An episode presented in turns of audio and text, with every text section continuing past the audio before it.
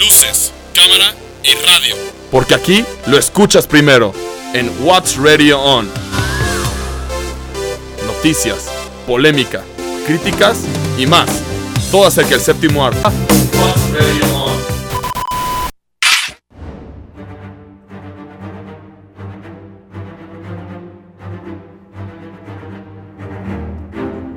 Muy buenas tardes queridos amigos, sean bienvenidos a otra edición de What's Radio On. El día de hoy lo presentamos Luis Antonio el Brujo Rodríguez. ¿Cómo estás, Miguel? Bien, bien querido Brujo. Y el día de hoy nos acompaña el CEO de What's Movie On, el creador de este proyecto, Braulio Jiménez. Braulio, bienvenido. ¡Hey, mis hermanos! ¿Cómo están? La verdad que muy contento de estar aquí en What's Radio On, en esa transmisión en vivo a través de VM Radio y que también hay muy buenas noticias. Ya nos van a poder estar escuchando en Spotify. Ahí más adelante vamos a estar subiendo este podcast para que lo puedan escuchar en, cualquier hora del día, ¿no? Prácticamente. Y pues, hermanos, qué gusto de estar realmente con ustedes. Y vayan, lo quiero resaltar así, ¿no? Es un proyecto que ha sido de todos.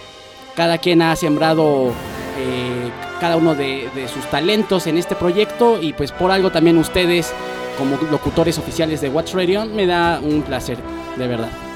Braulio, muchas gracias, muchas gracias por la invitación. Eh, aprovechando que cumple un año el proyecto de What's Movie On. Un año, amigo. Este- Entonces, pues vamos. O sea, creo que es eh, ser perseverantes, ser constantes, ¿no? Yo sé que tenemos muchas actividades prácticamente, pero el chiste está en no dejar este, este gran proyecto que da para más. Así ¿no? es, así es, querido Brau. Eh, quien les habla es Mike García, gracias a Pato Carranza, nuestro operador, como siempre.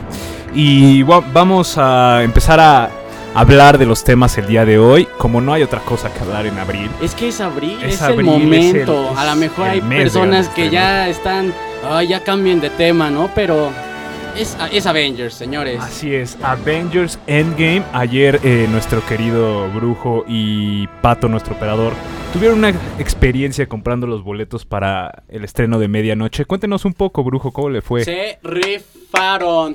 Pues fue más, fue más fácil. Fue más fácil ¿Fue que más fácil que Infinity War? Yo pienso que porque lo anunciaron. Porque Infinity War se anunció una semana antes, así que faltan 6, 5, el conteo para, para Avengers, para, para la venta de boletos. Y ya todos como que ya sabían que era ese día, medianoche. Cinepolis no anunció nada, yo creo que por lo mismo, porque hace un año la página se cayó a los 5 minutos. Todos querían comprar, se, se cayó y sacaron al mismo tiempo todos los boletos. Así, Cinepolis liberó los boletos de todo al mismo tiempo de Cuernavaca, México, Yucatán, de, de- de varios estados. Y aquí fue como. Fue, fue poco a poco sacando. Primero fueron de las ciudades de demográfica bastante baja. Primero Sí. salió Chiapas, Oaxaca, salió Cuernavaca, Acapulco, eh, una, Luego- ciudad, una ciudad que se llama Tecate, que vimos. Que vimos Tecate y poco a poco, literal, ya tenemos los boletos listos. Sin er- el único error que yo podía decir así de que no estaba pronosticado es de que compramos los boletos. Los compramos 8 y 8 boletos. Los ¿Compra- prim- ¿Compraste 16? Sí. Ok. en la primera sección de 8 los compramos sin problemas. Y la segunda no estaba pasando la tarjeta. Ok. Solo esperamos tantito, se estaba cuajando, se estaba cuajando. Ya pasó y sin problemas. Ok. Ya a partir de las 12.10. Ya estaban del otro lado. No, no, no. O sea, Ok. no, o sea, se, se, se cayó la página a partir Ah, de las sí, 12.10. Sí, sí, se cayó. Yo tengo un amigo que quería ir en IMAX, quería en IMAX, IMAX, IMAX. Y al final se durmió a las 2.20 de la noche. Ajá. Y, Y y lo- y los consiguió porque, o sea, tenían los boletos, solo que la página estaba crasheada, estaba a- abajo. Claro. Pero sin error, o sea, estuvo muy común, muy... Más, más un- una compra de boletos de concierto. es que como lo dices, ¿no? así. Ya, ya habías estudiado hace un año Infinity War con todo lo que pasó. Entonces, obviamente, ustedes tomaron las precauciones y estaban al tiro con, con los horarios y actualizando las páginas. Entonces, pues, enhorabuena que consiguieron los boletos fáciles, ¿no? Pero sí hubo, como dices, eh, gente que... Yo lo sentí como en concierto, como unos boletos de concierto, así como van a, van a venir unos artistas. Sí. Y ya estaba yo en las dos páginas, Cinemex y Cinépolis, eh, dándole refrescar. A las dos, ca- cada cinco minutos que se estaba actualizando, vimos, vimos el no- norte, cúspide. No lo dudé, mejor, Sí. No vamos a dudarlo, ¿Para vamos, vamos, a, vamos a no? comprarlos aquí. Y ya bastante, pero conozco, tengo muchísimos amigos que, que estaban en la página, que no cargaba, que no Igual, cargaba, igual, que no también. cargaba. Oye, y en situación. relación a esto, ¿algún consejo que le des a nuestros radioescuchas para... Yo creo que para el estreno de las 12 ya no alcanzaron, pero para el No, primer no. fin de semana que de todas maneras siempre se atasca. Eh, yo siempre he dicho para los boletos, para eventos importantes, porque hay que decirlo, Avengers, se- es- antes no, pero se volvió un evento importante Marvel, un evento de que todos quieren ir, ir el primer fin de semana. Claro. Que si saben que en Estados Unidos mínimo la venta de boletos está al día, pónganse ese día en medianoche. En medianoche a ver si pueden comprar los boletos. Y no solo hablo de del cine, hablo también de obras de teatro, Los Miserables. Yo estaba ahí esperando a que se liberaran a las, eh, las 11 porque es Ticketmaster. Sí. A las 11 ya, y ya los compro. Literal, si quieres ir a un evento de verdad, eh, Te tienes for- que programar. fórmate, prográmate, despiértate temprano. de paciencia. Sí, no, no, no. También mucha paciencia, ¿no? La, la, la paciencia es dura para comprar los boletos y yo pienso, y estaba leyendo ahorita que se estaba presentando, de hecho, eh, ya rompió récords Avengers. Ok, sí. A- acaba de romper récords que según, eh, no hay cifras exactas, porque claramente Sí, se siguen sube, comprando el ¿no? fin de sube. No, y se siguen comprando el fin de semana. Sí, claro. Este, se, se van a triplicar eh, los, el opening weekend, que de- tiene récord Avengers, con 300, mi- 300 millones de dólares domésticos en el opening day. 300 millones. En el opening day, solo en el Solo opening en el- day. Dicen los rumores que se va a triplicar esta cifra y que en el primer fin de semana se pronostica 800 millones de dólares ganados. de- Sí, por, seguro. por No, eso parte, es una locura. por parte de Avengers. ¿Sería récord? El récord de cuánto se tardó la película en llegar al, al billón lo tiene Avengers. 11 días. Sí. 11 días. No, lo va a romper. Lo va a romper, definitivamente. según, según los récords, o sea, de, de las estadísticas de cómo van ganando dinero y eso, se dice que en 5 días tiene más de un más más de un billón. Y yo creo que también depende de la calidad de la película. Claro. O sea, esta es la premisa de que hay que verla. Si la película está igual de buena que Infinity War o mejor, podía ganarle a, a Avatar. Pod- Avatar sigue en primer lugar. podría, Sigue en sí, primer con, lugar. con dos. Bueno, Con dos bi- recordemos, dos billones ¿no? Con Avatar eh, está en pr- primera posición por el restreno, ¿no? Que, que No, tuvo pero, no, pero también fue por el boom. Sí, era, era, sí. era un boom de 3D y de los efectos visuales. Fue el, muy padres. fue el cambio generacional de los efectos visuales, yo lo considero así. Y que fue, o sea, yo lo vi y dije, ¿qué estoy viendo? Sí, Sí, no. Caray, ¿qué estoy una viendo? hermosa obra de arte Y, para y no cabe sí, duda que las ojos. nuevas estrellas del cine o los nuevos actores taquilleros, por así llamarlo, son los efectos especiales. Hay- basta con echarle un una vistazo a, la lista de las 10 películas más taquilleras de no, la historia. No hay que irnos tan 10, top 5. Top 5. Que tenemos Avatar. Avatar, Bueno, quizá Titanic, a- a- ¿no? a- no, Avatar. Es que si te fijas, los efectos visuales son muy buenos. En Titanic. Sí, Sí, o sea, sí, yo, sí, yo son- los considero son, muy buenos. son- son- son al estilo de First Man, ¿no? Cumplen hasta donde tengan- tienen que cumplir para Sí. los de la vieja guardia. Ándale. Este, tercer lugar es Avengers Infinity War. Ok. No estoy seguro de estos do- el orden de estos dos, pero según yo es Star Wars, The Force Awakens Force Awakens. y Jurassic Park. Jurassic World, perdón.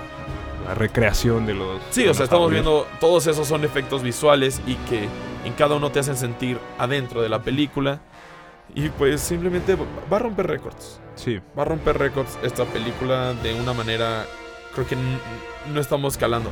Si es que está buena, repito, siempre es Sí, si es va- que va- está buena. estoy de acuerdo con eso porque recordemos lo que le pasó a Star Wars eh, episodio 8 de Last Jedi.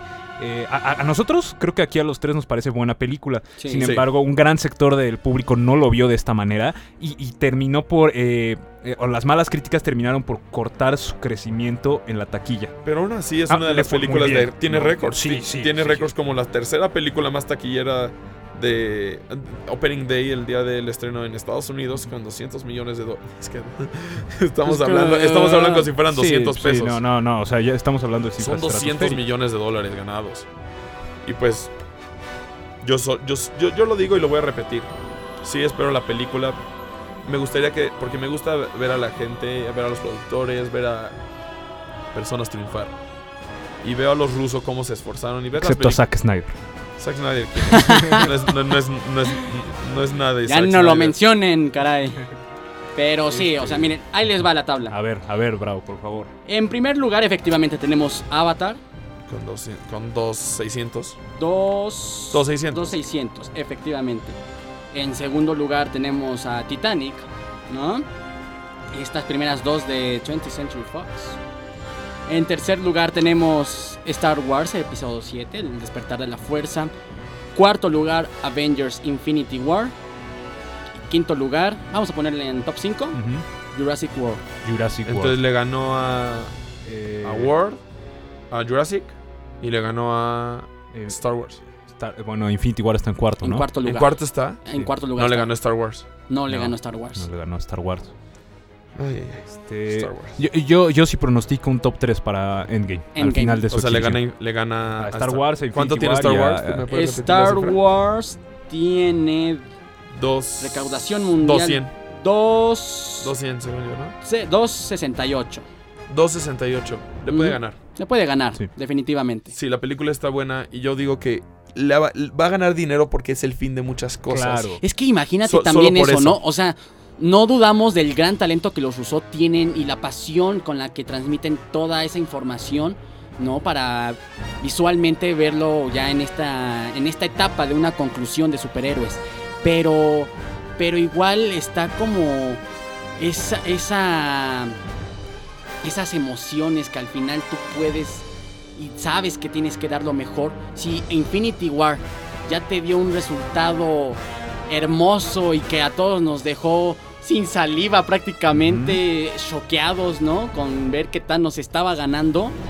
Ahora el reto es Endgame, vamos por más, ¿no? O sea, Claro. siempre este, estar en un paso adelante, ¿no? Y, Claro, y- una visión de... y ellos sí, sí. este, forjarse una visión precisamente mayor, ¿no? Mayor, sí, sin duda. Y como dice Luis, el cierre de un ciclo siempre va a traer... Quizás eso va a ser como un boom, como... Puede que la película sea floja, sea mediana, no acostumbrada en Avengers, en películas de Avengers. Pero ver que es el fin, que muchos se, se van o se mueren, quizás eso sea como de... Tienes que ir a verla, tienes que ir a verla y la gente la va a ir, va a, ir a ver más. Claro que la van a ir a ver. Ya veremos cómo le va. Por lo pronto nos conformamos con un nuevo teaser y muchos pósters internacionales este, liberados la Ay, semana. el de IMAX, el que mandó Pato en el grupo, Dios santo. Buenísimo, ¿no? Está- El de- el de- Hermoso el el de IMAX. es el mejor. A ver si lo Para subimos sí. a nuestras redes sociales al rato.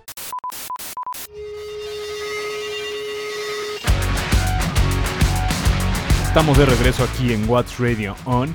Y hablando de una película que se presume va a ser revolucionaria o va a marcar un antes y un después en el género, como es el caso de Avengers Endgame, nos ligamos a una que tuvo una fuerte influencia en el género de ciencia ficción eh, del siglo XXI y que ayer cumplió 20 años. Matrix, eh, de Larry y Andy Wachowski, hoy Lana y Lily Wachowski. Pero según yo fue el domingo. El domingo, ¿verdad? El domingo, sí, tienes toda la razón. El domingo. Bueno, al inicio de esta semana cumplió 20 años eh, Matrix. 31 de marzo. Este, del 99. 31 de marzo del 99. Y bueno, eh, aquí vamos a hablar tantito de, pues, qué tan buena o mala película es, eh, hasta dónde llega la influencia de, de, de Matrix en las películas que vemos hoy en día. Y bueno, a ver, empiezo contigo, Brau. ¿La has visto? ¿Te Sí. gustó? ¿No te gustó? Ya tiene, ya tiene tiempo que, que no las he visto. Pero a mí, a mí sí, por lo menos, no soy fan de las, de las tres. Si, me- si tuviera que agarrar a las tres, no. Me quedo con la uno definitivamente. Y ya. Y chance tantito de la de la 2. Pero hasta ahí. Sí. Sí, ya, ya siento que la 3 prácticamente fue algo que ya no debió salir. A ti, Brujo, ¿qué opinión te merece? Es una de las mejores películas de ciencia ficción que hay. Sin duda. Hablamos de la 1, ¿verdad? Sí. De la 1. La 2 y la 3 son detestables. Así, detestables. Son Yo- asquerosas. Yo las rescato como películas de acción. Tienen, A secas, tienen buenas ¿no? coreografías a secas, pero, pero no, definitivamente la 1 eh, está muy, muy por encima de las otras dos. Y bueno, ya no hablemos de lo que hicieron las Wachowski con Animatrix o, o u No, otras sí. cosas detestables que salieron de, de la franquicia. Eh, pero bueno, a ver, Brau, ¿tú cuál crees que es el principal eh, aporte o el principal legado de Matrix? Mira, a mí, sinceramente, cuando vi Matrix, para mí sí fue una palabra clave que dijiste. Fue para mí la introducción de un nuevo género de ciencia ficción realmente establecido, realmente segmentado, realmente con, con muchos puntos a favor. Simplemente, o sea, cada uno de los detalles tan cuidadosos que están en la película se ven excelentes. Y las actuaciones también es otra cosa que, que aporta dentro de la película y obviamente sale un buen producto, la verdad. Lo, lo considero así. Que por cierto, las hermanas Wachikowski estaban de repente con muchas eh, dudas respecto a quién realmente de- debería de, de ser el protagonista. Se decía que Will Smith era uno de los favoritos, Johnny Depp también lo estaban Híjole, contemplando. bueno que no a Johnny Depp. No, sí, no, imagínate, o sea, hubiera sido, ahí sí para que veas, hubiera sido un- una falla. Y ahí entra eh, la importancia de un buen cast, ¿no? Sí, O sea, si no, no escoges bien a tus actores para interpretar determinado papel, la película se te puede ir al caño. Yo creo que si hubiera sido Johnny Depp, eh, Will Smith me agrada, pero tampoco no sé si sea adecuado para el papel. eh, quizá no estaríamos hablando de Matrix hoy. sí, no. ¿Usted qué opina, Brujo? ¿Qué legado cree que marcó este, Matrix? Matrix Mar Dijiste que fue que es una de las mejores Es- películas de ciencia ficción. Sí, fácil, una de las top 10, quizás 5 para opiniones. Eh, ¿qué, qué marcó Matrix? Para mí marcó Matrix mucho los efectos slow-mo. Claro, claro, aquella escena O sea, inolvidable, ¿no? Creo que su, su main event, creo que es las escenas de slow-mo. Y tengo, o sea, noto mucha influencia, mínimo yo, en, en toda la cultura japonesa. En, la- en- en la, en Sí. la película de tanto... No solo hablo de acción, de escenas de acción, quizás escenas de samuráis, de manejo de espada, ahí se ven muchas escenitas, sino también en, el, en la filosofía del japonés, de, de, de la victoria, pero siempre tu honor, siempre, siempre seguir La luchando. filosofía samurái. Ujú. esa, y los propios Wachowski han admitido que una de sus grandes influencias es el manga de Ghost in the Shell. Y- y, película. y Ghost in the Shell, para los que no, no, no sepan, es un brillante manga y anime. Y anime. Disponible en el streaming Y la película de Scarlett Johansson. No la he visto, no la voy a ver, ni la pienso muy bien. así oler, ni oler. Pero sí, o sea, brillante. Yo, di- yo siempre he dicho es su única película buena de los Wachowski. Sí. Estoy de acuerdo. Su única, su única buena. Cloud Atlas. el- A mí Ay, me gusta, a mí no me me gusta di- pero no sé si sea buena. no, yo tengo una anécdota con Cloud, Out- ah, Cloud Atlas. Cuéntela, cuéntela. Esa, esa vez dije, ok, me parece interesante, el póster me atrajo mucho. Vamos a verla, ¿no? Casual un día, que no tienes nada que hacer. No, o sea, se me hicieron las tres horas más infernales, yo creo que sí, de mis tops de la, de la vida. Ya ni sabía ni cómo estar en la butaca, era como de cambiaba de posición, me levantaba, sentaba. Ne- ne- nefasto. No, sí, o sea, yo ya quería salir de la sala. Más bien creo que sí ni terminé de verla, prácticamente. Sí, es, larguísima. eh, bueno, no hablemos mejor de, de Jupiter Ascending, de los 2015. Jupiter Ascending. Sí. Lo había olvidado. Lo había olvidado. Ah, ahí les va otro nombre, ¿eh? Meteoro del Meteoro. 2008. ¿Lo hic- ¿Hicieron Meteoro? Sí, Ah, claro. qué Sí, le hicieron, nefasto, sí. qué nefasto. Sí, este, la, la verdad es que... la No, espérate, ¿hicieron Meteoro o solo los close-ups tan radicales de Meteoro? No, Meteoro es una película asquerosa, creo. Asquerosa. Y eso que yo adoro Speed Racer. Sí, sí, también. Eh, bueno, dirigieron la serie de Sense8, que tuvo cierto éxito. Yo no Ah, vi. Sense, Sense8. Sí, ¿Lo dirigieron? Sense8, Ah, sí. mira. Sí, sí, sí, tuvo éxito. sí tuvo éxito. Eh, pero no, yo estoy de acuerdo. Creo que Matrix es. eh, eh, le pasa a, a los, Wa- a las Wachowski algo similar a lo que le pasó a Peter Jackson después de haber dirigido la trilogía del Señor de los Anillos, la original. No pudo igualar su. No lo su puedes obra. igualar. No. No, no, Estaba no. cañón. O sea, él, él mismo lo intentó y aunque a mí me parece la trilogía del Hobbit bastante rescatable, Es mediana. este, Es mediana, sí, no es buena, no es excelente. no está al nivel del Señor No, de no, no, claro. No, Desde, de- desde en producción. Claro, Desde producción se nota cuando no está a nivel. claro. Este, y le pasa a los Wachowski o a las Wachowski en esta situación. Matrix es una película, ya comentaron eh, la importancia que tiene a nivel efecto visual, pero además de eso creo que es una película cuyo guion es infalible. El guion está... Todo lo que pasa en Matrix tiene sentido dentro del mundo de Matrix. Y además es un texto que te aguanta cinco interpretaciones diferentes. Sí. Desde la religiosa, ¿no? El moderno Jesucristo. eh, la, la de acción, obviamente, eh, el poder o, o el poder eh, que tiene el cuerpo humano.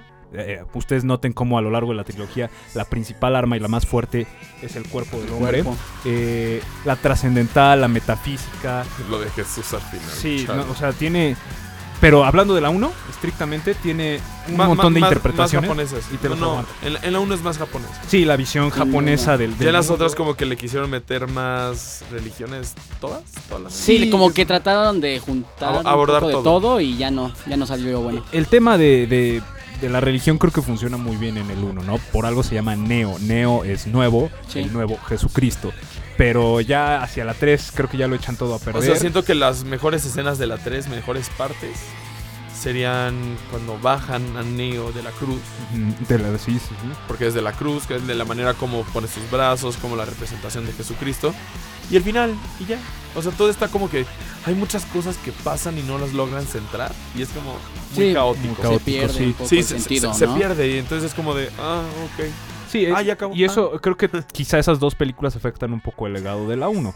Pero hablando de la primera estrictamente, que es la que cumple 20 años, creo que cualquier lectura que le hagas te la aguanta. Es también una película con alta carga sexual. Sí. eh, de, de dominación a través de la ropa, por algo usan el cuero tan, tan marcadamente.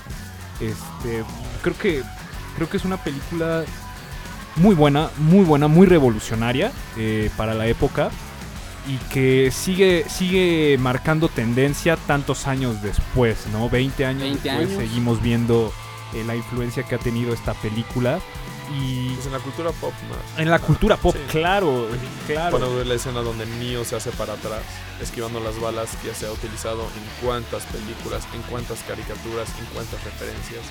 Que por cierto, eh, hablando de su 20 aniversario, eh, va a estar por unas fechas eh, limitadas en Cinépolis. Así es. Va a estar en la sección de Más que Cine, esta nueva, valga la redundancia, ¿no? Nueva sección que ha sacado Cinépolis, como traer películas un poco del throwback, ¿no? En conmemoración de su aniversario o una fecha es- espectacular, ¿no? Que tenga la película en consideración. Y ahorita está en Cinépolis, en, en algunos puntos, Y se habían para que la tardado, puedan eh, checar. porque muchos cines de Europa y más eh, estadounidenses sacan estas cosas de que pla- eh, Maratón de Planeta de los Simios, la viejita, Sí.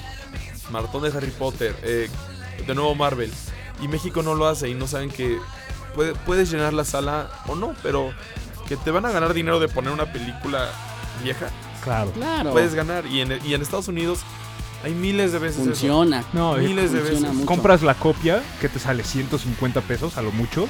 Le pides permiso a las, a las productoras, a las distribuidoras, te dicen, sí, claro, solo págame tal. Lo Eso es algo que ya. recuperas en un fin de semana.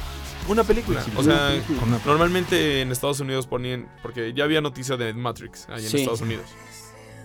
Por cine, dos funciones de Matrix. Una en la, una en la mañana y otra en la noche.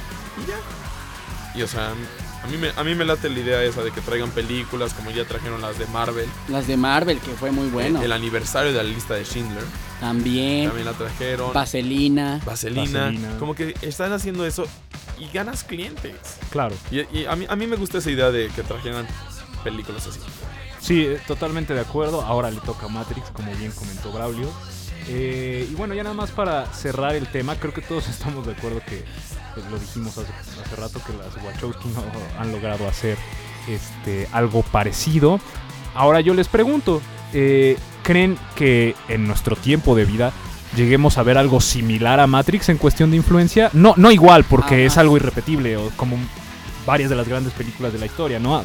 Nos gusta mucho decir, ay, es el ciudadano Kane de los milenios. No, no existe. Este, pero ¿ustedes creen que veamos algo similar en un tiempo este corto o, o ya lo vimos incluso? Díganme cuál. Solo, solo de ciencia ficción o del cine así. Bueno, de ciencia ficción porque es el género, pero O sea, no, no podría decir de ciencia ficción, pero podría decir una influencia grande a- en el cine, en el método del cine. Yo diría que ya lo vimos hace dos años. El inicio, ¿no? Get Out. Jordan Get Peele. Out. El cine de Jordan Peele de terror, diferente, que marca y que evoluciona y que la el gente... Hitchcock millennial dicen. Sí, ándale. Yo, yo les dije, saca dos películas del mismo nivel que Get Out, dos más, y está a nivel de Hitchcock. Y parece que Oz. Parece que Oz, las críticas. No, no, no. de que ganó dinero, ganó dinero. Y, y es un método diferente. Es un, es un método diferente de cine de terror. Y sí evoluciona y sí impacta. Sí, sí, sin duda. Y yo, yo, yo pienso que Jordan Peele sería lo más cercano al revolucionar Ok. el Compro cine. la idea. Eh, Miren, rápidamente para que los, los que nos están escuchando chequen rápidamente la cartelera de, de Cinépolis. Está, queda el jueves 4 de abril, viernes 5 de abril y el sábado 6 de abril para que busquen los puntos donde está esta película de Matrix y que mejor que recordar en la pantalla grande, ¿no? Así es, vayan a ver este clásico en cine, vale mucho la pena.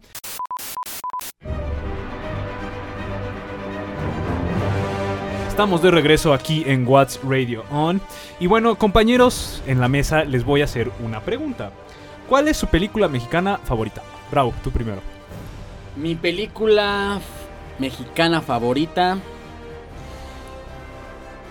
Carla Sousa. Ah, no es cierto, no, Cualquiera no, no es con cierto. Carlita No, Sousa. no es cierto. Mira, si tuviera que elegir gusto culposo, sería No Manches Frida. No manches Frida. Si, si fuera gusto culposo, eh, pensando de la actualidad, Ajá, ajá. si tuviera que escoger, obviamente, de un pasado. Déjenme, déjenme pensar porque. A ver, brujo. Déjenme pensar porque sí está como de. Los mm. Nobles. Los Nosotros Nobles los Nobles. es la mejor película mexicana. Nosotros los Nobles es una muy buena película, de hecho. Este... Es brillante. Pero, a ver, les pregunto, ¿qué tienen en común No Manches Frida y nosotros los nobles? Es el mismo productor, ¿no? Es ¿No? del mismo productor, sí, Sí. pero Sí. ¿qué tienen en común? La Raki, A- ¿no? a las Raki. A las A, Raki. a las Raki, ¿no? Las Sí. Raki. Que aparte dirigió Los Nobles. Así. ¿Qué tienen en común? Este. El estilo de comedia. El estilo de comedia, eh, sí, ese es uno, correcto. O sea, no se me. Bueno, al menos yo, ya comparando esas dos, no se me hace tan exagerado. Porque hay otras que están sacando a cada rato que dices. Ay, sí, la santo". comedia romántica es el género favorito del No, cine me mexicano. acuerdo la otra Es, vez es lo, vi- es lo que vende. La otra vez no me acuerdo que vi que la de Lady Rancho, dije, Pero, por pero Dios. eh, es lo que vende, pero no necesariamente. O sea, se producen. ca- Cada, cada semana en cartelera tenemos tres comedias románticas mexicanas. De esas, a En- una le va bien. En este año creo que sí se están pasando en, en- Sí. en eso, creo que son muchas. A mis Reyes contra Godines le fue muy bien. En sí, me dicen, que, me dicen Sí. que está buena. Sí, a mí también. Pero por ejemplo, Lady Rancho tronó. Ay, Dios. ¿Sí tronó? Tronó. El año pasado tuvimos una con esta Dana Paola.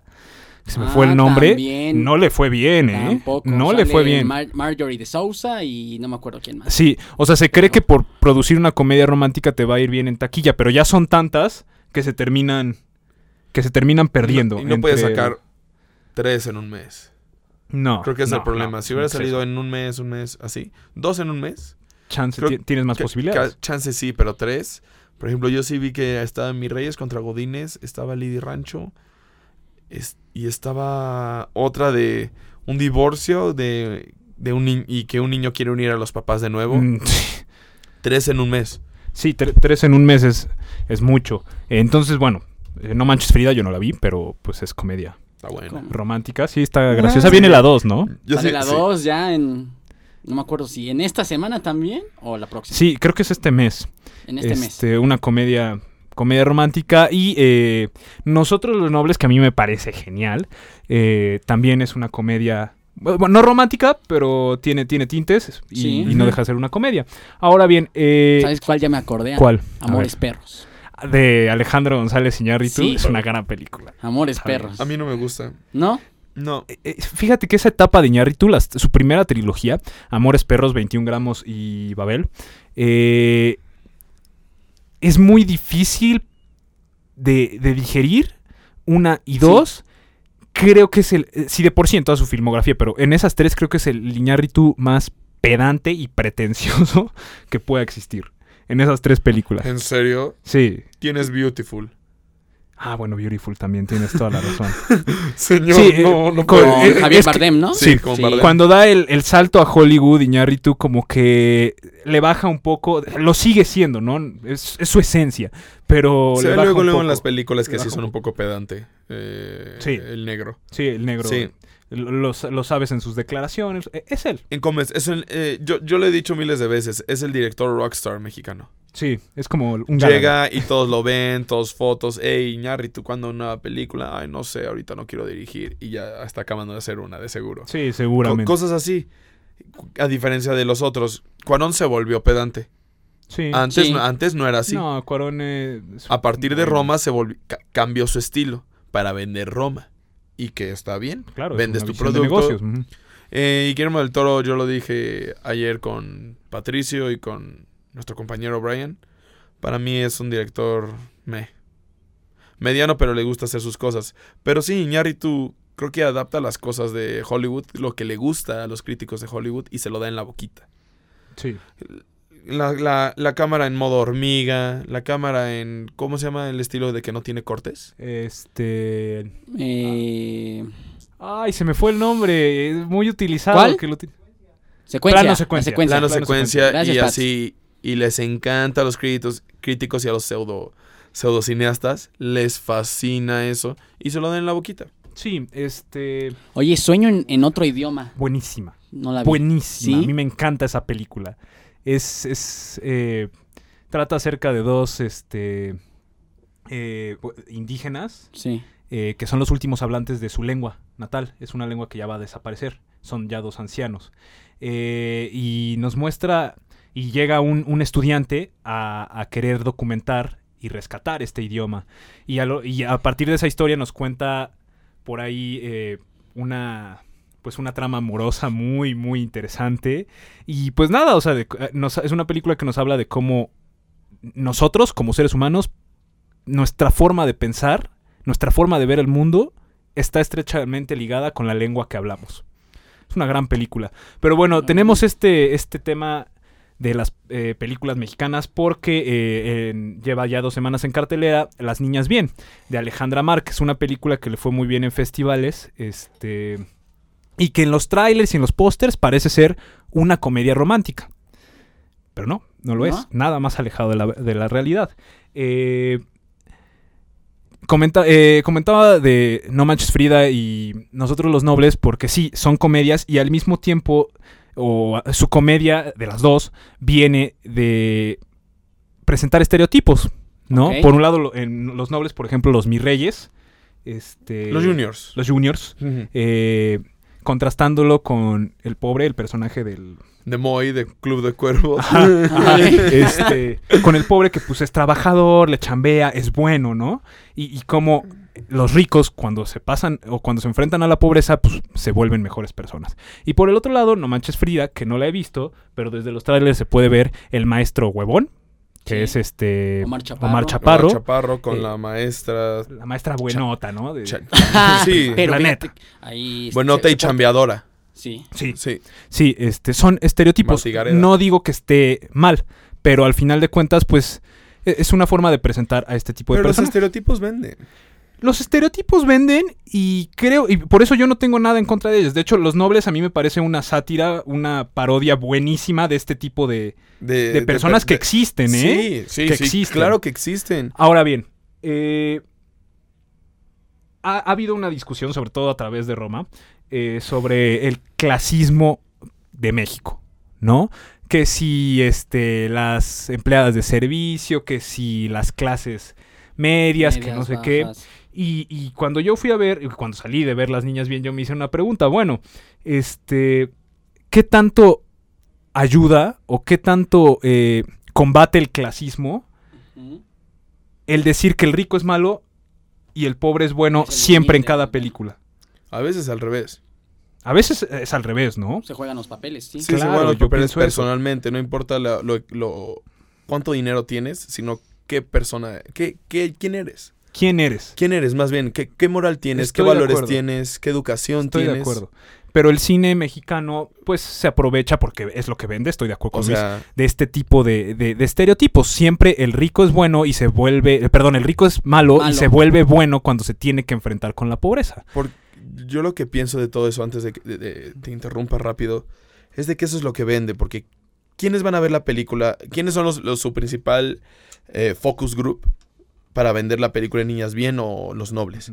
Son los tipos que ven películas en español, que quieren eh, ver eh, público mexicano, que hablan, eh, que no tienen tanto dinero quizás, pero sería especificar. Exactamente. Y eso va dirigido, que los ricos, los que, lo que tú no eres, son los malos.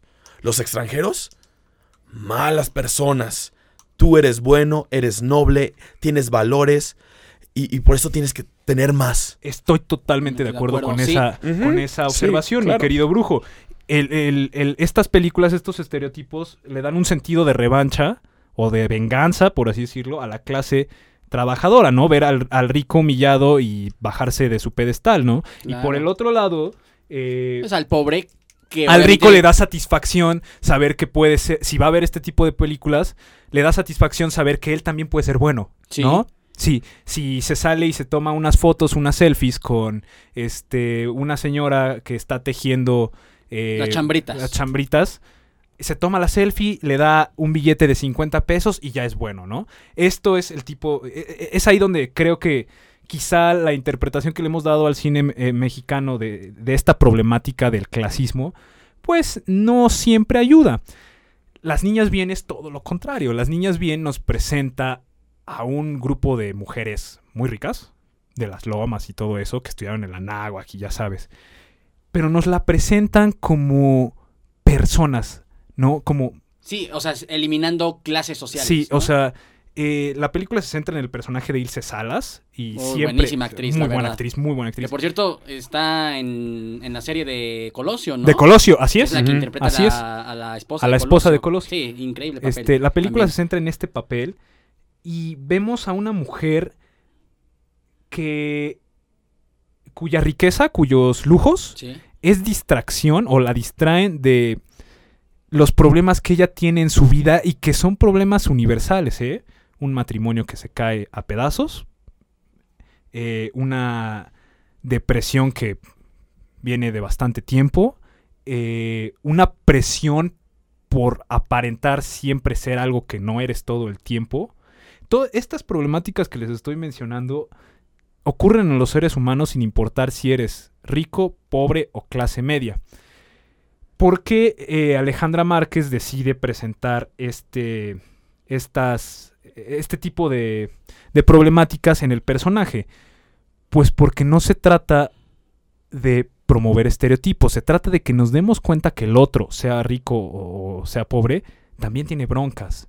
Y que si nosotros nos apresuramos a caer en este ambiente de polarización de ustedes contra nosotros, estamos dejando, estamos olvidando que esa, estamos olvidando el lado humano de esa persona, ¿no? Y es muy fácil decir, ah, es que sabes que tú eres fifí, entonces eres malo. Eres, Sí, que eres ya te malo porque tienes dinero. luego, luego, ¿no? Porque tienes dinero, porque compras. Yo que no, No. tengo dinero, soy, soy bueno porque no compro lo que quiero, compro lo que hasta donde tengo. No, eh, de eso no se trata la exacto. vida. Sí, si no. tienes 10 varos, te gastas si quieres 10. Y, Y es y- y eso, ¿no? viceversa también, o sea, no porque seas pobre eres un resentido, eres un chairo, no, eh, o sea, cada uno tiene sus broncas y cada uno tiene su...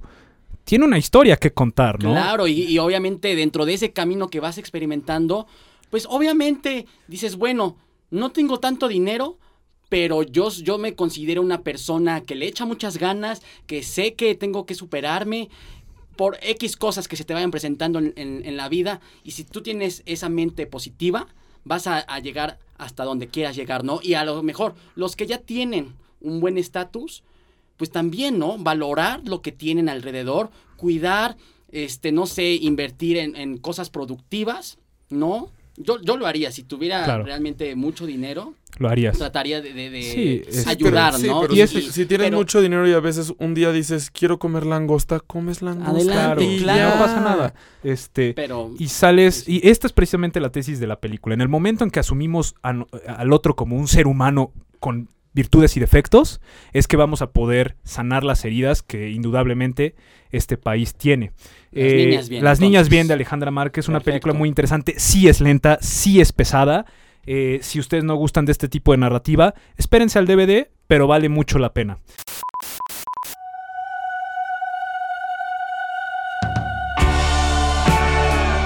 Estamos de regreso en Wild Radio On y rápidamente porque se nos acaba el tiempo, Braulio nos va a comentar qué le pareció Dumbo. ay, amigo. ¿Qué te puedo decir? No, ¿Hay salud? hay, ¿Tenemos salud? hay salud, salud, sí. Este, el personaje tal cual de Dumbo es maravilloso. O sea, realmente quieres comprar a Dumbo y te lo quieres llevar a tu casa. O sea, en esa parte, todas las, las, este, las acciones, la- lo que refleja Dumbo en la pantalla sí te toca el corazón. Incluso cuando ya está en los momentos que va a volar, sí se te pone, a mí sí se me puso la piel chinita. Pero, y el diseño de producción se me hizo bueno, o sea, dentro de lo que hizo Tim Burton, diseño de producción bueno. Pero la historia, eh, yo creo que sí fue un reto muy difícil, obviamente comparando con el clásico de Disney. Es- estás de acuerdo que son animales, no, no hablan más que este, los cuervos, ¿no?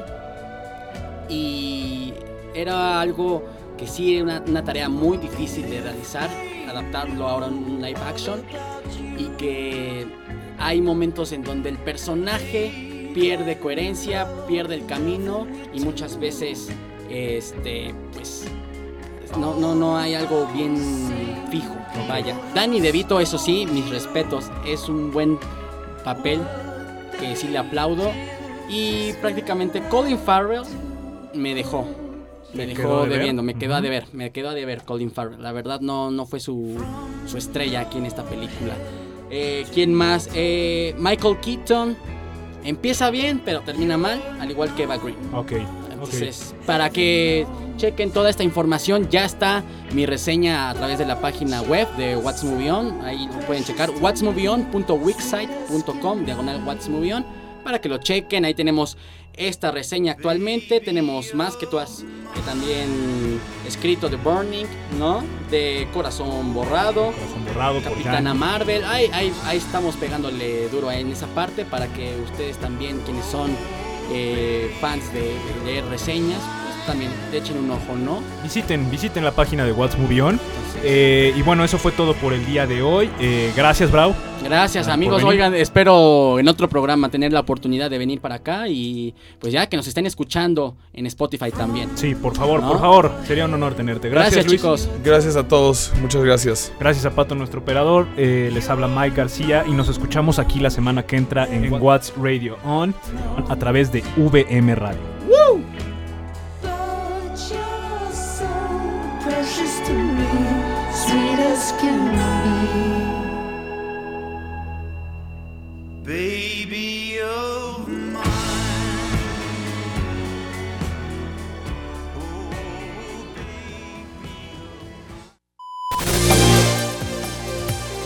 Aquí lo escuchaste primero. What's Radio On. Síguenos a través de nuestras redes sociales. Nos vemos en la próxima.